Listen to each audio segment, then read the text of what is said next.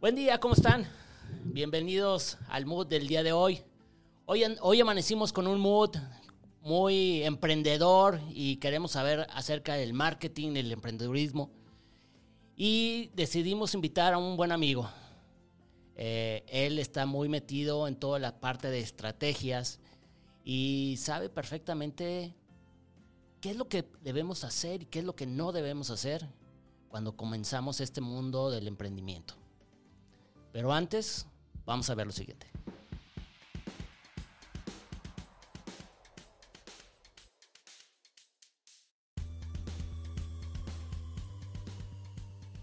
Hoy estamos con Gabriel Ochoa. Gabriel, ¿cómo estás? Bien, Fide, muchas gracias. Gracias por invitarme aquí a, a Mood, tu podcast. podcast. Eh, muy agradecido y aquí listo para empezar a platicar temas de emprendurismo. Oye, Gabriel, a ver, este, ¿qué relación tiene el marketing y el emprendedurismo?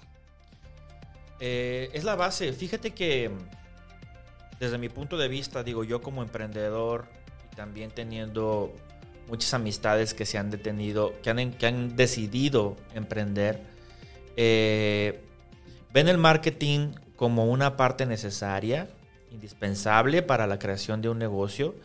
Sin embargo, al haber un universo tan grande de posibilidades de hacer marketing, eh, un error muy frecuente que yo veo en los emprendedores es que mm, les cuesta trabajo tomar la decisión indicada para poder lograr que su proyecto de negocio se vuelva exitoso. Hay veces que se van eh, como por lo más impresionante, otras veces como por lo más sencillo, otras veces como por lo más barato.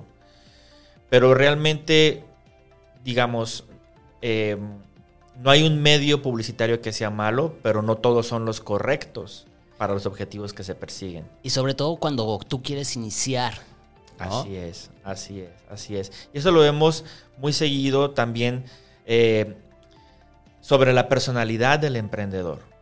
Hay emprendedores que sí tienen una idea de negocio, pero que también hay algunos cuantos que, tienen una parte de ego que los impulsa a quererse ver desde un principio arriba de un espectacular, ¿no? Y el espectacular a lo mejor sí funcionará hasta cierto punto, pero quizás no sea el medio adecuado para la etapa de negocio en la que se encuentran. Y muchos emprendedores por satisfacer su ego eh, o sus formas de pensamiento personal se olvidan de llevar a cabo una estrategia esa estrategia adecuada es la fundamental como para poner las bases, ¿no? Así es, es la fundamental.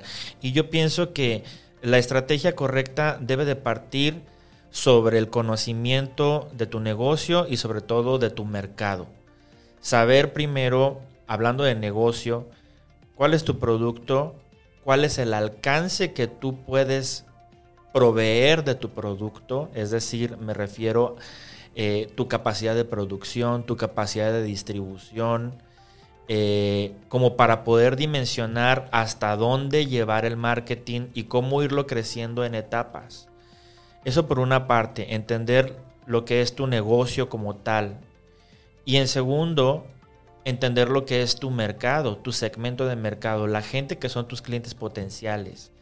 Tratándose de marketing, un emprendedor debe de tener de informarse, investigar, saber cuáles son las costumbres de, su, de sus clientes potenciales para saber en dónde poderlos impactar de manera más adecuada. Quizás pueda ser a través del celular, quizás sea en un supermercado, quizás sea este, eh, en la calle, en una esquina, en un centro comercial. En la tiendita de la esquina. En la tiendita, ajá.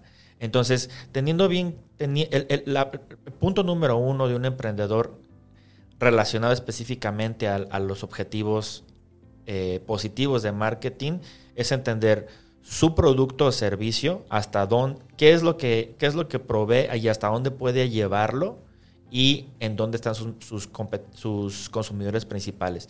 De nada sirve, por ejemplo, este, hacer una campaña que tenga una cobertura eh, de un alcance muy amplio, digamos una ciudad tan grande como Guadalajara, cuanto a lo mejor tu capacidad de distribución está simplemente limitada a ciertas colonias o a ciertos sectores de la ciudad, ¿no? Sería un desperdicio, por poner un ejemplo, eh, contratar un spot de radio para una carnicería que a lo mejor su alcance está localizado en dos o tres colonias. ¿no?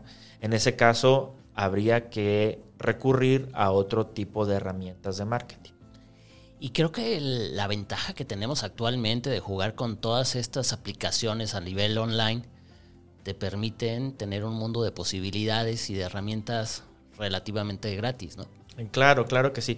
Bueno, en primer lugar, eh, para las personas que están emprendiendo, eh, algo que yo recomiendo mucho es que se autoeduquen. No es necesario acudir a una escuela, pagar un curso en una universidad, porque realmente en Internet podemos encontrar desde tutoriales de YouTube hasta cursos de unas aplicaciones, por ejemplo, doméstica, ¿no? Que te cuesta 300 pesos y te enseñan cómo tú mismo contratar tu publicidad en Facebook, tu publicidad en Google, en Instagram. Hay muchísimos eh, influencers que están especializados en temas de mercadotecnia digital y que te van dando tips, trucos acerca de cómo hacer crecer tu comunidad y hacerlo de la forma más eficiente y económica. Pero para esto sí debe, el emprendedor tiene que tener la iniciativa de informarse, no esperar que alguien llegue a decirle cómo hacer las cosas o encargarle a que otra persona haga las cosas. El emprendedor tiene que hacerlo por sí mismo y poder tener las soluciones y las respuestas para poder sacar adelante su negocio. Si tuviera el presupuesto para poder hacerlo, que no, que no necesariamente poder hacerlo él, por lo menos estar informado qué es lo que pretendo poder hacer, ¿no? Así es. Y digo, ahí también ya estamos hablando de diferentes etapas de emprendimiento. La, etapa de, la, primera etapa de emprendimiento es lógicamente cuando está la idea en papel. Es cuando tú estás diseñando tus estrategias de qué es lo que quieres hacer, eh, hacia dónde quieres llegar, este, igual definir las estrategias de marketing y ahí es donde tú tienes que informarte. En esta primera etapa, bueno, vas a salir con el producto o el servicio al mercado y al principio pues eres tú solo y nada más. Si empiezas a tener eh, buenos resultados y utilidades y la capacidad de contratar personal, de todas maneras la responsabilidad sigue siendo tuya. Aunque tú le encargues a otra persona que ejecute las tareas, tú como emprendedor y dueño del negocio tienes que tener el conocimiento para poder supervisar que las ejecuciones se estén haciendo de forma correcta y de manera benéfica para tu negocio. Oye, muchos de los emprendedores nos preguntan, ¿cuál es la herramienta que debo de tener como base, como que la primera herramienta que debo de tener para iniciar un emprendedurismo? A nivel marketing, una suscripción a doméstica, una suscripción a Platzi, eh, que son estas plataformas que te educan, que te hablan de marketing y que te enseñan a utilizar las herramientas y administrar presupuestos. Eso sería para mí lo número uno. Una suscripción a estos medios que te forman a nivel, eh, a nivel marketing a ti como emprendedor. Oye, y como básico, ¿con qué medios empezarías? Es que depende depende de del tipo de negocio que tú estés manejando, ¿no? Por ejemplo, vamos hablando de lo que está ahorita muy en moda, que son las nenis, ¿no? Las nenis mueven cualquier cantidad o, diferencia de, productos, ¿no? Desde medias hasta juguetes para bebés, etcétera, bla, bla. Lo hacen de forma muy empírica. Eh, o sea, me refiero a su propio conocimiento y a su poco entender que tienen también del mercado y lo hacen a través de plataformas digitales. Y la plataforma digital más básica es Facebook, en donde ni siquiera pagan, lo hacen a través de mismos grupos, no grupos vecinales, en donde están haciendo sus propias publicaciones y todo eso. Y, finalmente se vuelve un sustento. Eh, yo no podría calificar esa etapa de emprendimiento como a futuro, a menos que esta neni se decida a convertirse en empresaria. Cuando se, cuando se convierte en empresaria, deja de valerse de estos recursos gratuitos y grupos vecinales para capacitarse, para capacitarse y volverse una empresaria, una emprendedora empresaria, en donde ya evolucionará su conocimiento a ir explorando otro tipo de, de plataformas, ¿no? Comenzando en lo digital, salirse de estos grupos para empezar a pautar, es decir, comprar publicidad en Facebook, comprar publicidad en Instagram, comprar publicidad en Google. Eso es muy importante este, para poder empezar a mover sus productos y sobre todo para empezar a tener mediciones sobre resultados, ¿no? Porque desde luego habrá una inversión, pero el emprendedor tiene que poder identificar cuál es el retorno sobre sus inversiones. Entonces, bueno. No es nada más así, le pongo 200 pesos hoy, mañana le pongo 5 mil y la próxima semana le pongo 100. Así es. No, no se trata nada más de eso. Y ahí no nada más se involucra la parte de marketing, sino también la parte de precio, ¿no? Este, el emprendedor responsable también tiene que poder hacer un análisis de sus costos operativos, sus costos de producción, de sus costos de distribución, de su ganancia y desde luego el presupuesto de marketing para que el negocio sea negocio, ¿no? Porque es muy fácil hacer campañas publicitarias que están enfocadas a precio, a precio muy barato, en donde realmente el esfuerzo del emprendedor no será redituable o por lo menos no saldrá para ayudarlos a salir de la situación actual que tienen, ¿no? De, una comodidad a la mejor estática económicamente, no habrá un crecimiento. Sí se necesita de una estrategia. Y bueno, eh, así como se profesionaliza, se inicia, digo, eh, vamos hablando del proceso básico, ¿no? El grupito de vecinal de Facebook, eh, después la pauta pagada en las mismas redes sociales, después la pauta pagada en buscadores, pues después llega la hora de evolucionar y salirse de los medios digitales para empezar a tener presencia también en el mundo real. Entonces ahí también hay distintas eh, herramientas de marketing en donde está, eh, antes de los medios masivos que todos conocemos, también está la parte, por ejemplo, de activaciones, que es OBTL, ¿no? que se le conoce below the line, que es ya tener un frente a frente con el consumidor para poder hacerle demostraciones, eh, pruebas de producto, etcétera, y que también se vuelven benéficos todo tiene que tener un porqué y un paso a paso. Un proceso. Oye, ¿y cómo, cada, cómo debe entender cada emprendedor en qué proceso está y qué proceso debe continuar? Pues, desde mi punto de vista, eh, tiene que iniciar desde el plan de negocios.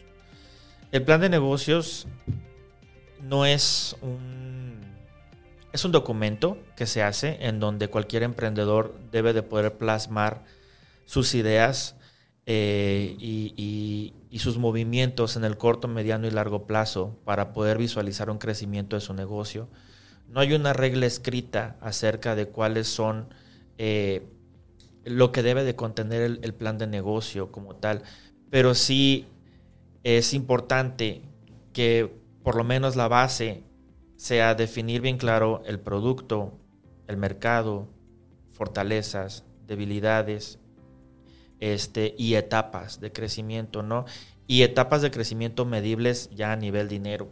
O sea, un emprendedor que se deja ir con todo hacia adelante sin haber atravesado estas etapas, eh, pues va a tener una pérdida. Pero bueno, resolviendo o respondiendo puntualmente tu pregunta de cómo darse cuenta el emprendedor en qué momento está, pues eso la verdad es que lo va a ver su bolsillo y el bolsillo va a ser un resultado directo de movimiento de su producto, de, su, propio inventario que haya generado o, o de la cantidad de servicios que, que, haya podido colocar ¿no? o proveer.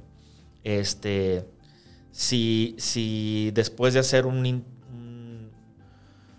invertir tiempo y dinero en un producto, en un inventario o en un servicio que no se desplaza, también hay que ser conscientes eh, de que algo está pasando, o sea, de que no todo va bien. Y eso no quiere decir abandonar la idea, pero sí es un indicador de que se necesita replantear, hacer un, rework, ¿no? De, de, lo que es la proyección del plan de negocios que se creó al principio.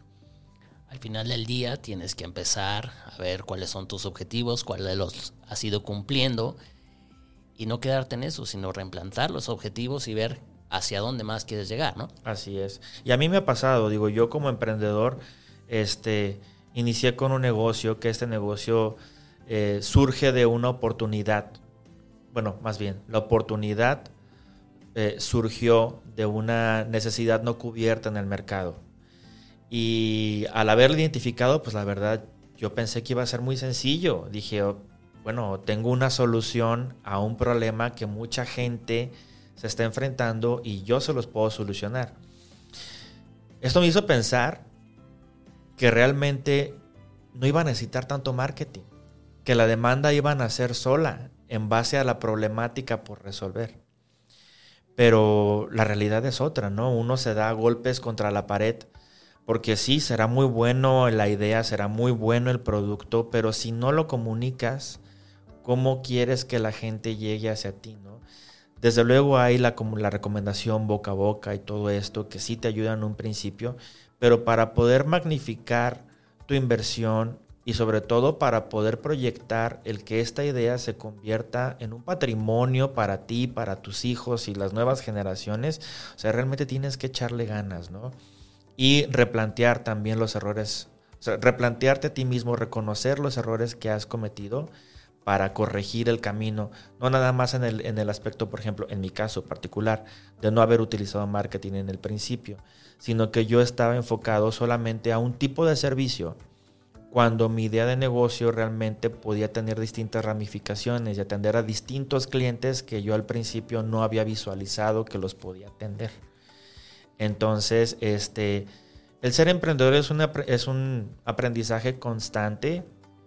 Eh, los dolores de cabeza que me dan a mí son por no dormir, porque me la paso toda la noche pensando en cómo hacer cosas nuevas, pero realmente no son dolores de cabeza eh, negativos, ¿no? Que me hayan llegado a, preocuparme por mi patrimonio o por mi estabilidad económica, porque creo que he sabido ser cuidadoso con, lo que invierto y, de, y del origen de los recursos para invertir en el negocio, ¿no? Porque un negocio debe de ser algo positivo, no se puede volver un dolor de cabeza, ¿no? No puede llegar a incluso hasta quitarte la vida. Hay gente que se ha quitado la vida por, por tener malas experiencias emprendiendo. Entonces hay que ser emocionalmente inteligentes.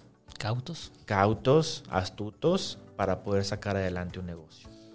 Oye, muchas veces nos pasa que traemos este rush de eh, voy sacando mi, producto, mi servicio y quiero que todo el mundo lo conozca.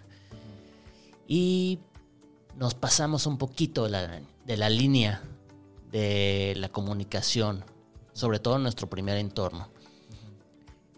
¿Qué le dirías a los emprendedores? ¿Qué consejos les dirías sencillos y prácticos como para no caer en este tipo de, situaciones? Punto número uno, que se pongan en el lugar de sus que se pongan en el lugar de sus clientes potenciales. O sea, que ellos se pongan en sus zapatos.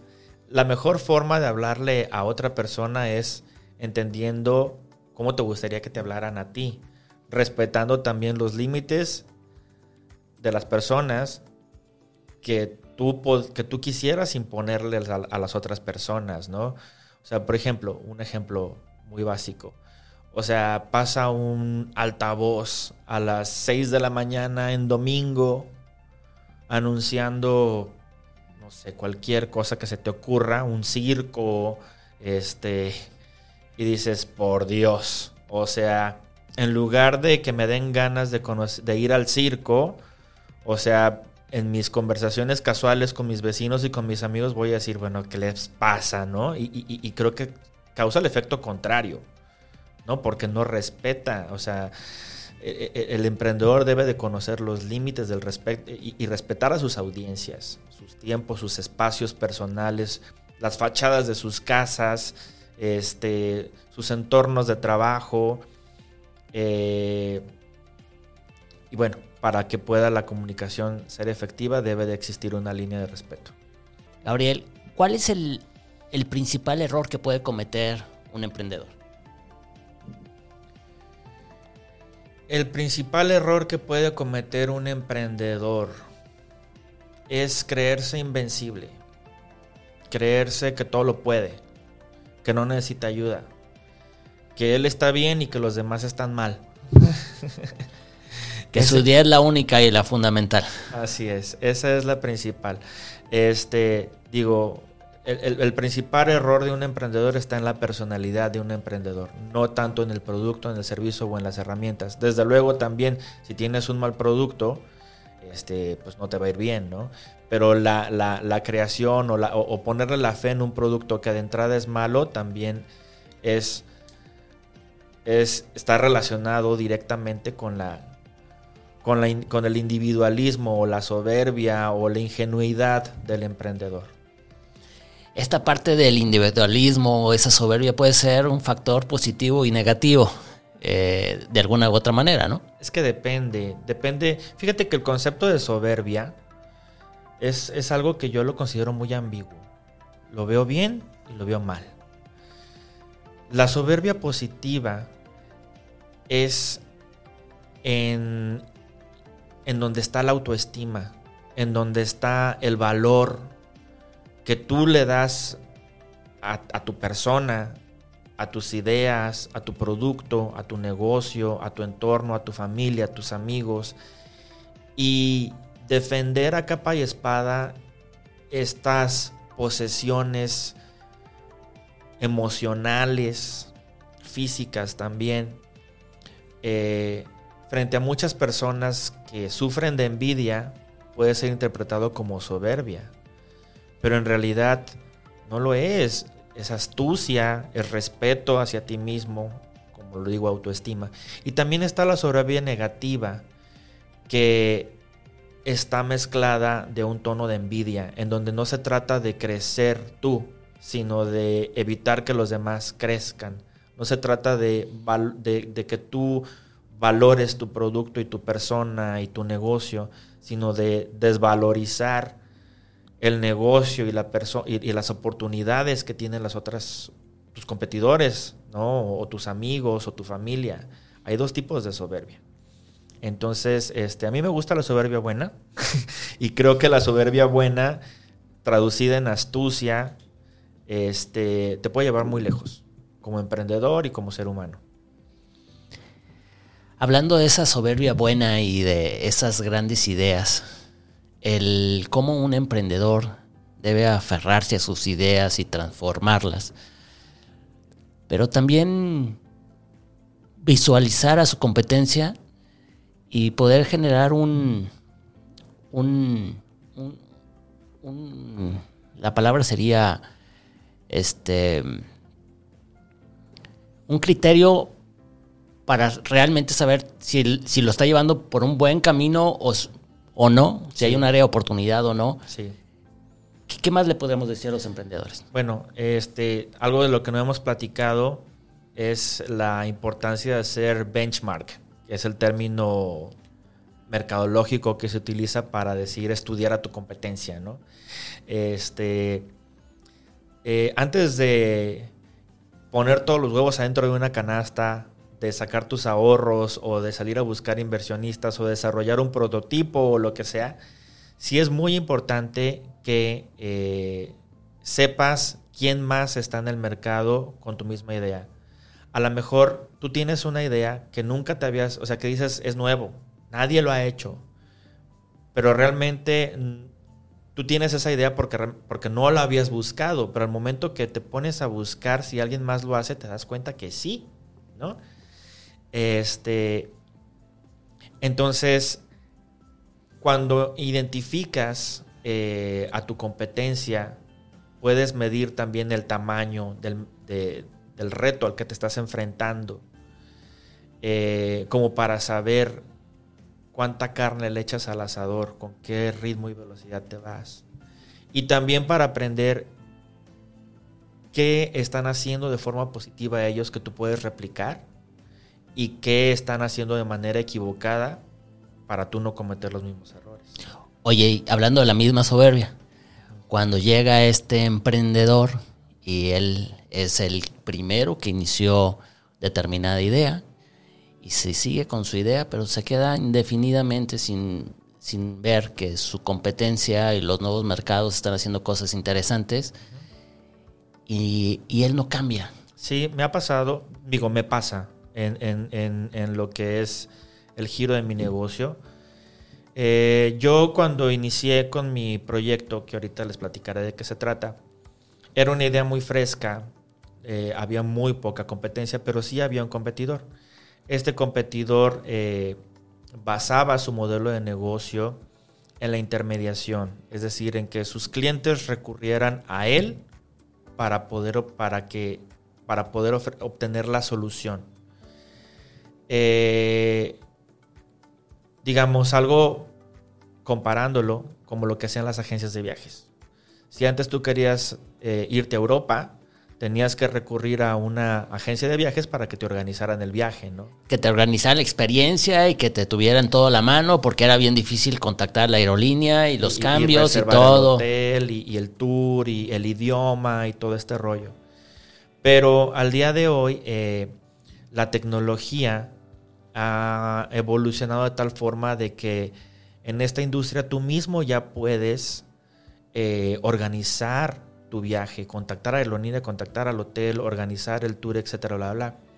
Si en algún momento estas agencias de viajes, en lugar de haberse enfocado en seguir siendo el intermediario, se hubieran enfocado en poner al alcance de las personas la solución para que ellos mismos hicieran las cosas y ellos ser facilitadores y desde luego comisionar por las ventas que se hicieran en su plataforma, pues la historia hubiera sido muy distinta para muchos, ¿no? Hay quienes sí lo aprovecharon y al día de hoy tenemos estos grandes corporativos que son Expedia, este, Booking, etc. Eh, en, mi, en, mi, línea de negocio sucede lo mismo. Este, la práctica de intermediación algo muy común eh, pero al día de hoy la tecnología ya permite que, los usuarios encuentren ellos mismos las soluciones. Y mi, idea de negocio al principio era como intermediario y al día de hoy evolucionó al yo comprender que tengo que darle otro tipo de experiencia a la compra de mis clientes potenciales. Este, entonces se trata de entender la evolución del mercado y entendamos algo. Todos al día de hoy somos shoppers digitales, algo que antes no existía. Antes íbamos al centro comercial a buscar zapatos, íbamos al centro comercial este, a comprarnos una camisa.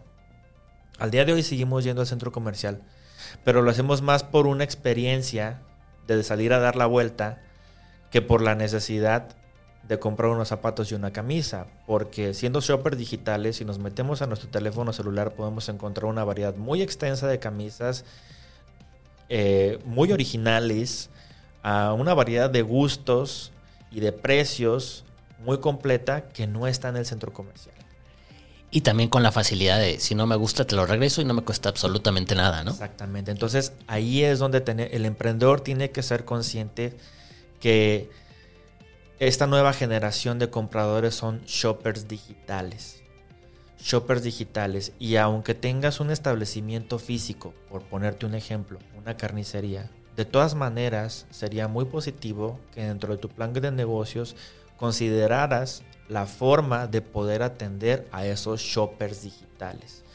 Y no necesitas super herramientas súper complejas, ¿no? Un buen WhatsApp, unas buenas redes sociales y una persona que les esté dando seguimiento en tiempo informa para poder tener esta operación, ¿no? Claro, y hay aplicaciones que te ayuden como Rappi, Didi, Uber Eats, Joker, infinidad de aplicaciones eh, que al día de hoy pueden impulsar que estos negocios que son tradicionales este, no se queden atrás. Eh, y evolucionen y crezcan el potencial que tiene su negocio ¿no? y sus ventas. Oye, Gabriel, muchísimas gracias. Eh, ¿Qué más le puedes aportar a los emprendedores? Algo así como un resumen, a ver, platícanos. No, digo, eh, paciencia, paciencia. Yo eh, cuando creé esta idea, la creé sin tener nada. Entonces, eh, al día de hoy sigo esperando no tener nada. ¿Por qué? Porque si, si me desespero y pienso que ya debo de tener algo, que mañana debo de tener, debo de ser rico, millonario, debo de comprarme una casa, un carro, porque mi negocio para estas alturas y después de tanto esfuerzo ya me lo debió haber dado, realmente estoy siendo injusto y estoy siendo eh, pues un enemigo de mi propio negocio, ¿no? Hay que ser pacientes porque siendo pacientes, teniendo cabeza fría y siendo conscientes de que la situación va a cambiar solamente si te esfuerzas, es como vas a tener buenos resultados. El negocio no te debe nada. Tú te debes al negocio. Gabriel Ochoa, director general de Media Hunter. Muchísimas gracias. A ti, gracias, Gracias por invitarme. Nos vemos la próxima semana, 5.30, miércoles. No se lo pierdan. Traeremos nuevas cosas y nuevos conceptos por ver. Gracias.